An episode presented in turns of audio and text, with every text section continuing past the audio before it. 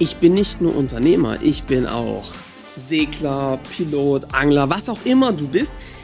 Es hat doch einen entscheidenden Einfluss auf dein Geschäft, auf deine Rolle als Unternehmer, als Unternehmerin, wenn du es richtig einsetzt. Darum geht es in dieser Folge. Warum bist du mehr als nur Unternehmer? Jetzt geht's los.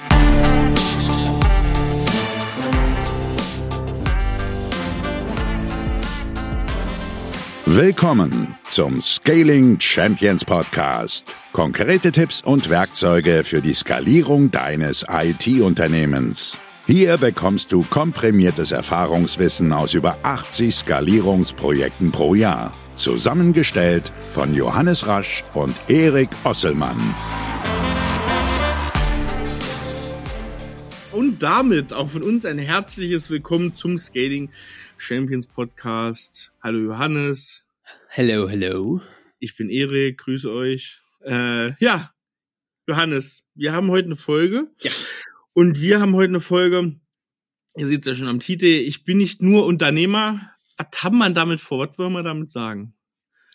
Ja, Erik, ich sag, jetzt müsste ich dich das eigentlich fragen, denn ähm, dir ist da irgendwie was aufgefallen, oder? In letzter Zeit, dass hm. ähm, gerade wenn du mit ähm, Unternehmern, Unternehmerinnen startest, ähm, lernt ihr euch ja mal erstmal kennen, ne? Und du hast hm. wieder begeistert gesprochen, ich habe jetzt letztens wieder einen Piloten kennengelernt. Ja. Aber was ist dir dabei aufgefallen? Ja, was ist mir aufgefallen? Also der Punkt ist der, ähm, ich habe so gemerkt, wenn du zum Beispiel, du sagst es ganz richtig, so einen Piloten hast, so da haben wir auch einige Kunden, die Unternehmer sind und Piloten, dann ist dieser Punkt, dass sie Pilot sind, voll der wichtige Punkt bei der Vorstellung. Das ja. sind nicht nur Unternehmer, sondern auch Piloten. Oder gibt's die sind, die sind Segler oder sind einfach Väter, sind ja. Hausbauer und was weiß ich. Ja. Und dann gibt's welche, die stellen sich vor und du hörst nur was vom Unternehmen. Also die sind nur Unternehmer. Und äh, da haben wir uns mal gefragt, so im Vorgespräch auch, das ist ja eine interessante Beobachtung, woran liegt das und vor allem welchen Einfluss hat das auf ähm, so das Wohlbefinden von Leuten, wenn so die Identität vielleicht nur auf eine Säule fußt, so sage ich mal. Und Erik, wir sind ja eigentlich, nicht nur eigentlich, wir sind ja totale Freunde von Fokus. Ja. Und von, ähm, ja, nicht zu viele Dinge gleichzeitig. Ja? ja? Halt dein Fokus. Wenn du zu viele Bälle in der Luft hast, dann fängst du die nicht auf. So, wie, ja. ne? wie machst du das am besten? Und Deswegen verkauft eure Flugzeuge. Genau, alles weg, Hobbys weg, alles ja. reduzieren. Genau. Und das, worüber wir heute eigentlich sprechen wollen, ist, dass wir doch merken, ähm, wie, wenn wir mit Unternehmern, Unternehmerinnen arbeiten, dass ähm, es mittlerweile ja ziemlich klar ist, dass äh, ein großer Teil dessen, wie sich das Unternehmen entwickelt, auch davon abhängt, wie frei und wie äh, klar sich ein Unternehmer und eine Unternehmerin fühlt. Auch wie angstfrei ja. sie in die Zukunft gehen. Mhm, mh, mh. Und das, was wir festgestellt haben, ist, dass die Sackgasse der Woche ist, ich bin vor allem Unternehmer. Mhm. Und dann kommt ganz lange nichts und dann kommt irgendwann Familie und dann kommt irgendwann Hobby, ja? Mhm. Vielleicht? Ja ähm, dass das klar, klar Vorteile von Fokus hat, es aber auch Nachteile hat. Und ich glaube, meine steile These ist, die wir heute einfach mal in den Raum werfen wollen, ist, mhm. dass es gar nicht so hilfreich ist, nur Unternehmer zu sein. Ja. Denn wir haben ja, wir beschäftigen uns ja oft hier mit dem Thema ähm, von was hast du für einen inneren Status? Und das ist vielleicht so Punkt Nummer eins.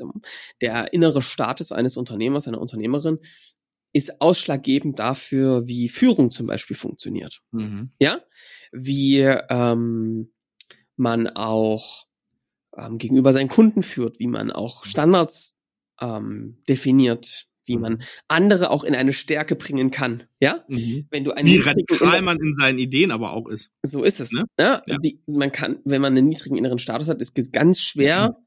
andere über sich selbst hinauswachsen zu lassen. Mhm. Ist ganz ja. schwierig, ja? ja?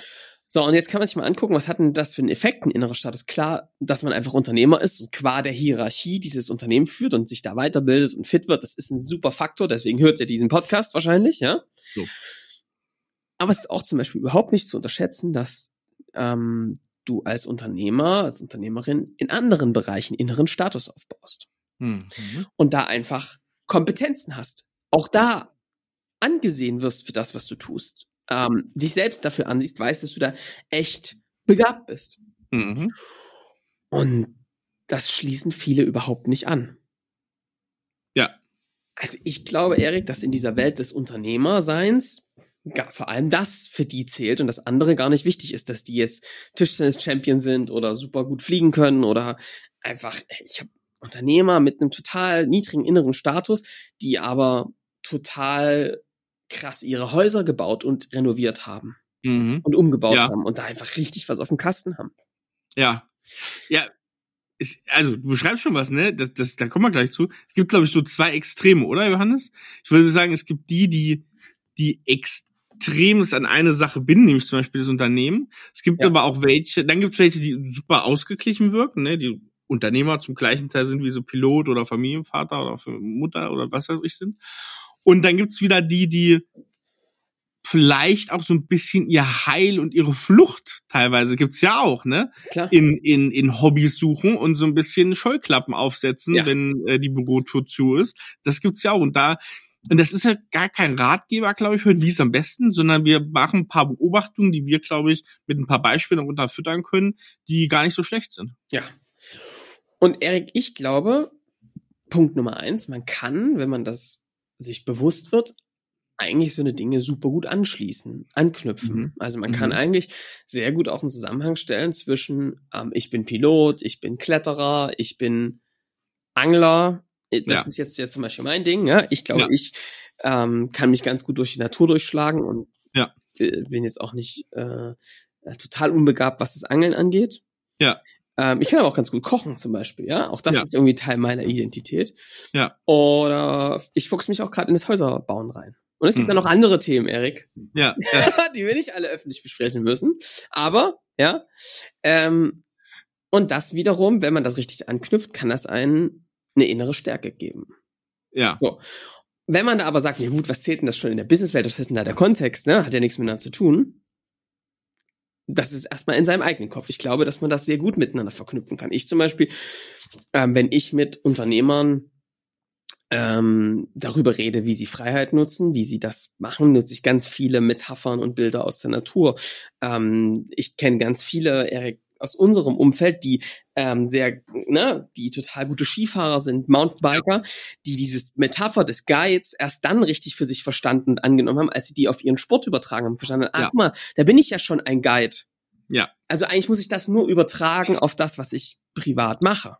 Ich habe ein herrliches Beispiel. Ich habe ähm, auch einen Kunde von uns, Schweizer Unternehmer, der ist, er fährt so extrem, äh, extrem Strecken mit dem Fahrrad. Also ja. auch so Rennen und der fährt dann so sechs, 700 Kilometer irgendwie so. Und der hat letzt und der, wenn der Metaphern bringt, das machst du ja mit Angelmetaphern ja. auch ganz viel, der sagt so, es ist halt krass, wenn du 300 Kilometer am Sattel sitzt und dann weißt, boah, ich habe die Hälfte rum dann lernst du erst richtig, was Durchhaltevermögen ist, was Kräfte einteilen ist, was wirklich Schweinehund überwinden und über sich hinauswachsen ist. Und das kannst du dann wieder anwenden, wenn du im Unternehmerkontext ja. bist. Das ist doch interessant, wie ja. sowas wechselseitig funktioniert. Ja. Ne? Ich glaube, das können viele nicht. Ja. Und das ist aber was, wo dir total Potenzial verloren geht, das zu übertragen, zu sagen, ey, guck mal, da bin ich wirklich stark drin und ich kann das in einem anderen Bereich beweisen. Also es ist ja in mir. Wer es zum Beispiel gut macht, finde ich, ist Josef Brunner. Mhm. Ja, stimmt, genau. Ja. Der kann, er stellt einen direkten Zusammenhang zwischen seinen Bergtouren und seinem Unternehmertum und den Auf und Abs da und sagt immer wieder, ey, jetzt gibt's gerade in die Fresse, es ist wie am Berg und jetzt muss ich aufstehen und weiterlaufen. Das ist jetzt ganz, ganz wichtig fürs eigene Überleben. Hier kurz Moderationsreinschub, äh, wer das nie, die Folge nicht gehört hat mit Josef, ja. der wohnt in Vaduz, also im, in Liechtenstein und äh, geht jeden Tag, ne, so hat er es damals erzählt, ja. jeden Tag auf einen von den umliegenden Bergen, er ist ja nun mitten in den Alpen, und äh, marschiert da hoch. Jeden Tag läuft er auf einen Berg, macht eine Wandertour. Ne, das ist im Umland ähm, aus München und kennt das seit Kind und äh, das macht er und dann fragt er irgendeinen Bergbauern, ob er die nächste Geschäftsmodell, das Geschäftsmodell, was er gerade investieren will, ob der das versteht. Und wenn er sagt, nee, sagt er, gut, dann mache ich das nicht. Ja. So ungefähr. Ja. Um es einfach kurz zu erklären. Ja. Ja. So. so, also ich glaube, das kann man total gut anschließen, wenn einem das bewusst ist. Und dadurch bekommt man eben auch Status, den man dann wieder nutzt. Ja. Und das ist gar nicht zu unterschätzen. Ich glaube, dass sich dessen viele nicht bewusst sind. Jetzt kannst du dir selbst überlegen, ja, wo bin ich denn eigentlich gut drin? Ich mhm. finde auch, Erik, ganz das beste Beispiel. Wenn du dich zum Beispiel selbst als einen guten Vater siehst oder eine gute mhm. Mutter, und da mal die Connection herstellst, wirst du merken, wie viele Parallelen es zur Führung gibt. Oh. Die sind Gravierend. Ja, 100 Prozent. Also wenn du gut Kinder erziehen kannst und führen kannst, ja. dann hast du dafür ein Talent und dann kannst du das ja. auch nutzen. Ich finde, dass es wichtig ist, sich das klar zu machen, wie, ich, wie du das übertragen kannst. Ja, ja. Und die Konsequenz, Erik, ich finde es so beeindruckend, die Konsequenz, die manche mit ihren Kindern an den mhm. Tag legen, ja, ja legen sie dann bei den Mitarbeitern nicht. Ich kenne es aber auch genau andersrum. Ja, genau. Ja?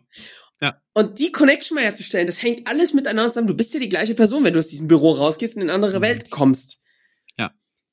Aber da die Connection zu ziehen, überleg dir das mal ganz genau. Was ist dein Hobby? Woran bist du stark? Wie kannst, was hat das miteinander zu tun? Wie kannst du diesen Status, den du da gewinnst, in dem anderen Bereich nutzen? Mhm. Erste Ding. Das zweite, warum ich das so wichtig finde, Erik, ist das Thema Angst. Mhm.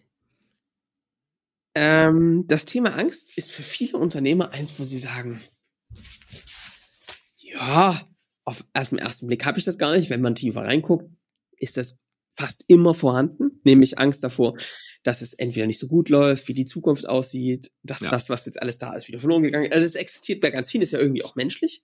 Ja. Und ich, ich mache ja immer die schwarze Loch-Session mit ganz vielen mhm. Unternehmern. Also was passiert denn, wenn die ganze Bude jetzt vor die Hunde geht, ihr das Ding zumachen müsst und du alleine mit einer Million Minus dastehst oder ne, einfach zu? Ja. Was bleibt denn dann noch? Und für viele ist das mache ich mache das deswegen, um diese abstrakte Angst, die es da manchmal gibt, aufzulösen, weil die wird dadurch so groß, weil sie so abstrakt ist. Und und das ist der größte Punkt, warum mir das so wichtig ist. Ich bin nicht nur Unternehmer. Wenn du so hart damit assoziiert bist, Unternehmer zu sein, und das dann auf einmal weg ist, weil es scheitert aus irgendwelchen anderen Gründen, ja? Wovon wir ja alle nicht ausgehen, ihr hört ja den Podcast, aber ne, das ist ja die äh, Angst, die in manchen Kopf herrscht. Dann fühlt sich das fast wie ein Tod an. Mm. Weil es ja deine Identität ist, die da stirbt. Wenn du nur Unternehmer bist und dann nicht mehr Unternehmer bist oder so also insolvent bist und per Definition erstmal kein Unternehmer sein kannst, fühlt sich das an, wie ausgelöscht zu sein. Ja, und vor allem jetzt, da muss man sich ja fragen, wie ist das, also wie ähm, agierst du, wenn du Angst hast? Ne? Also das, das führt ja dazu, dass wenn das deine Identität und deinen Status bestimmt und dein, dein Sein, dann machst du ja nie was aus einem guten Gefühl. Oder wenn was gut läuft, also wenn es richtig toll läuft, dann machst du es immer mit dieser Angst im Rücken, bald wird es nicht mehr gut laufen. Oder das könnte auch schnell vorbei sein. Und dann hast du natürlich eine Sache, die wir auch oft natürlich loben und sagen, hey, kultivierte Unzufriedenheit, ne?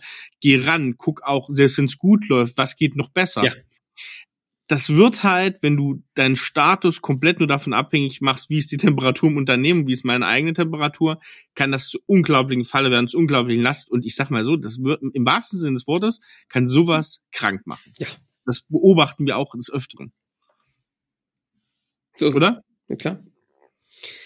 Und Erik, was ich da wirklich wichtig finde, ist, sich das klar zu machen, dass man mehr ist als ein Unternehmer, dass es einfach die anderen Bereiche gibt. Ich glaube, das gibt ganz viel, um jetzt mal die, die helle Seite von diesem Thema zu sehen, ganz viel Sicherheit, wenn du eben weißt, ey, selbst wenn das hier nicht klappen sollte, ja? Und ich ja. glaube, du kannst nur dann richtig gute Entscheidungen geben, wenn du die Option, dass es nicht klappt, einfach immer eine Option ist und dass dann das Leben nicht vorbei ist, ja? Ja ich glaube, dann kannst du echt richtig frei entscheiden. Dann kannst du extreme Entscheidungen treffen, die auch sich unterscheiden von anderen, die den Mittelweg gehen. Ja. ja. Und wenn du dann weißt, ey, selbst wenn es jetzt nicht klappen sollte, ja. ich bin auch noch guter, gefragter Familienvater oder Mutter. Ja. ja? Ich ähm, bin echt super Fachkraft in dem Thema. Ja. ja.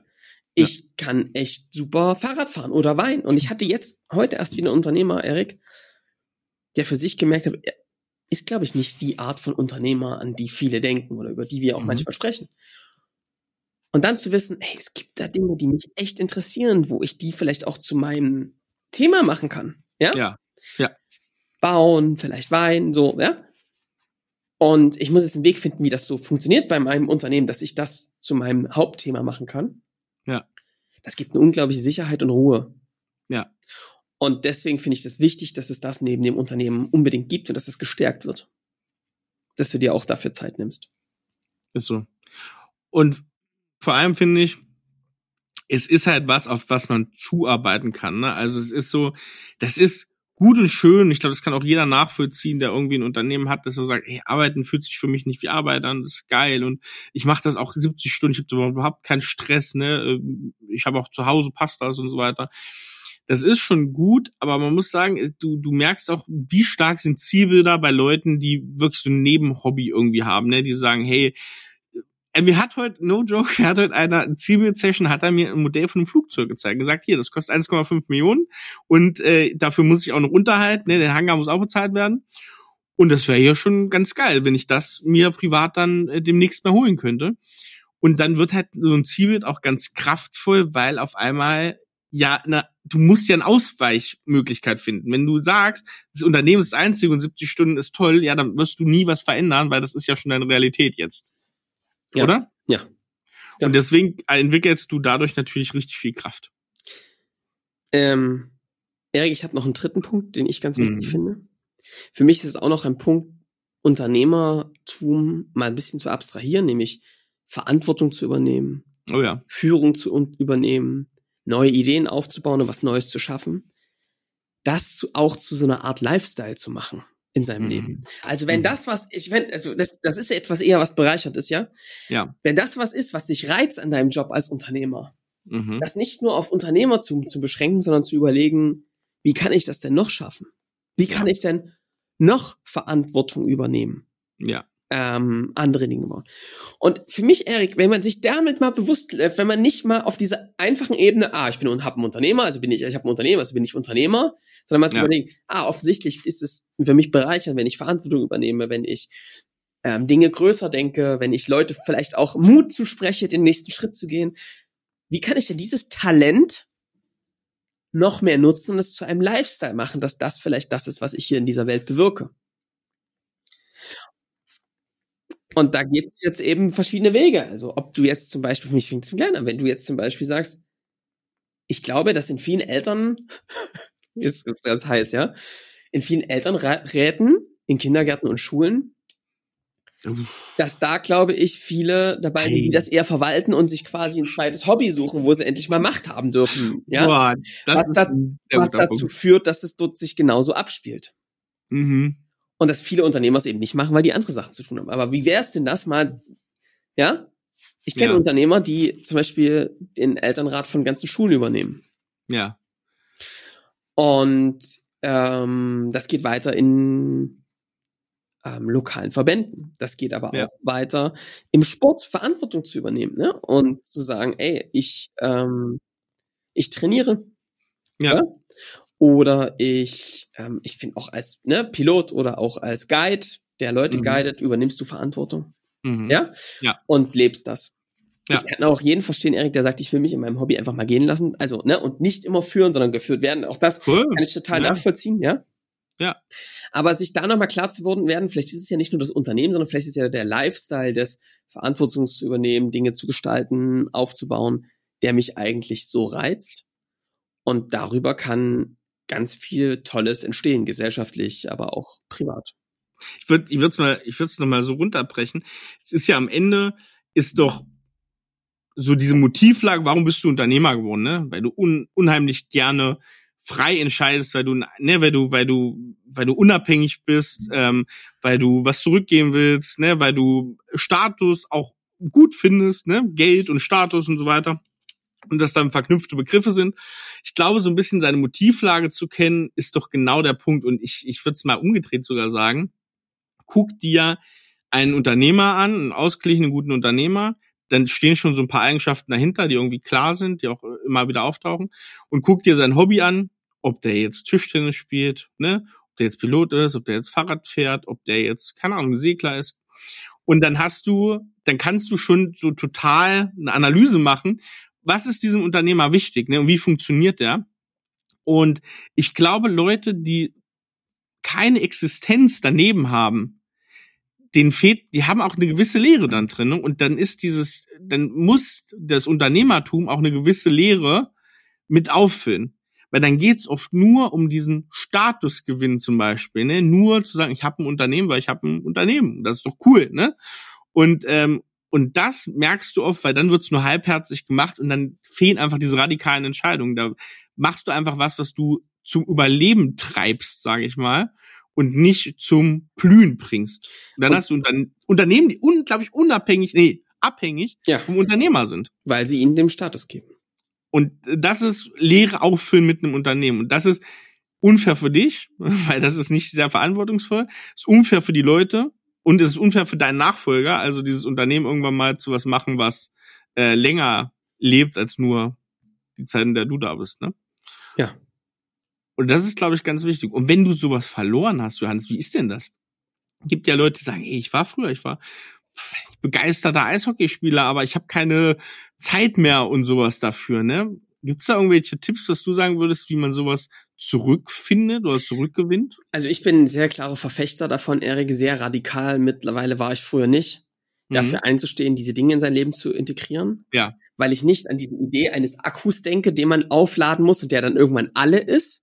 Ja, ja. Sondern ich daran glaube, dass gewisse Events, gewisse ähm, Perspektiven ja. wie so ein Defibrillator sind, den man ranhält und auf einmal ist mhm. die Energy sofort wieder da. Voll. Und ich glaube, wenn du, also ich habe das mit meinem freien Mittwoch, ja, in dem ja. ich in die Sauna gehe, in dem ich meinen Sport mache, in dem ich ja. Zeit für mich habe, ja. Wenn, das gibt mir so viel Kraft und Power. Ja. Ähm, und, und auch diesen Sport wieder zu machen und angeln zu gehen regelmäßig in dieser Zeit, ja, gegen den Berufsverkehr angeln zu fahren, ja? Ja, ja. Ähm, das ist etwas, was mir ganz viel Gefühl von Freiheit gibt. Und das kannst du in Stunden nämlich nicht aufwiegen, ne? Nee. Das ist nämlich so. Du kannst nicht sagen. Nicht. Ja, weil, Erik, weißt du was? Ich glaube, dass für viele sich das auch so anfühlt, als hätten sie das Unternehmen gegen Freiheit getauscht. genau, die haben in, in Stich gelassen dann vielleicht ja. sogar Leute, ne? Und, ja. und ja, und, und, und zu sagen, ich habe halt meine Verpflichtung gegen Spaß und gegen ne, meine genau. Hobbys und Freiheit getauscht. Und ich bin sehr starker Verfechter, diese wieder sehr schnell einzuführen, zu inkludieren in den Alltag und dann lieber mal eine Stunde weniger zu arbeiten und das zu ja. machen, weil das ja. extrem viel Lebensfreude und Energie zurückbringen kann, wodurch man diese Dinge, die man auf Arbeit tut, viel besser, mit viel mehr ähm, Wumms, Lust und Energie tut. Mhm. Ähm, und deswegen bin ich Verfechter, das so zu machen. Das war ich aber auch nicht immer. Sag ich wollte gerade sagen, wie bist du da hingekommen? Weil das ist auch nicht ähm, immer dein. Ich kann euch, ich, also ich teile jetzt mal ein ganz persönliches, privates Thema. Ja. Für mich ist zum Beispiel ein Ding gewesen, dass ich echt am Anfang so ein bisschen gestruggelt habe in meiner Figur als Elternteil, weil ich mich auch noch sehr jugendlich gefühlt habe. Und ich glaube, ähm, dass aus ich weiß nicht, ob ich da vielen Vätern aus dem aus der Seele spreche und das ist das Gegenteil von fair äh, allen Frauen gegenüber, aber ich auch so dieses Gefühl hatte von, ich bin da auf jeden Fall da, ich habe auch den Anspruch, da zu sein. Mhm. Ähm, aber für mich waren das immer zwei Dinge. Ich bin vor allem ein guter Unternehmer, ich bin, glaube ich, ein ganz okayer Unternehmer so. Mhm. Und okay. jetzt kommt noch, jetzt kommt noch irgendwie ne, Vater dazu. Ja. Und das klingt zwar ein bisschen absurd, aber es muss sich ja jeder seine Brücke bauen, die hier funktionieren. Für, für mich ist echt ein Auge aufgegangen, als ich gemerkt habe, wie viele Parallelen es zwischen Erziehung und zwar nicht ja. wie du machst jetzt das bam bam bam bam, sondern Entwicklung ja, und Coaching von Mitarbeitern gibt. Das heißt überhaupt nicht bitte, dass ihr eure Kinder alle coachen müsst. Ja? Oh Gott, bitte nicht, ja. Aber diese Parallelität zu sagen, was ist denn wirklich die Stärke, was ist denn das, was, ne, was wirklich denn ja. steckt, und das kann natürlich ab einem gewissen Alter, geht das, entdeckt man das noch viel stärker, ja, in, ja. ab einem gewissen Alter der Kinder. Aber als das aufgegangen ist, habe ich so für mich, ey, vielleicht bin ich ja, kann ich das ja doch ganz gut so, ja. Mhm. Und dann ist auch da, also die Dinge bedingen sich miteinander. Und das hat mir total geholfen, damals so eine Brücke zu bauen und auch da voll reinzugehen und zu sagen, ey, let's go. Und ich glaube, mittlerweile gewinne ich da auch ganz gut Status durch. Ja. Also inneren Status, extern überhaupt, ne, ist mir Wurst, aber nee, für mich gibt das eine tiefe Zufriedenheit. Ja. Auch eine ganz gute Bindung zu haben. Ne? Das ist ja selber ein bisschen die Sauerstoffmaske aufsetzen, wenn sie im Flugzeug runterkommt, nämlich wenn, wenn man das erwartet, dass Leute sich Zeit nehmen, sich, um Sport zu machen, um Hobby zu haben, um ausgeglichen zur Arbeit zu kommen, ne, dann, dann musst du das ja selber auch vorleben als Unternehmer, ne? Also wenn du den Anspruch hast, und ich würde mal sagen, wenn du hier zuhörst, dann hast du den Anspruch, dass deine Mitarbeiter keine ähm, also nicht keine Arbeitstiere sind, die nur einfach, nur der Pro-Kopf-Umsatz zählt und wenn die 80 Stunden kloppen, dann ist es cool für dich.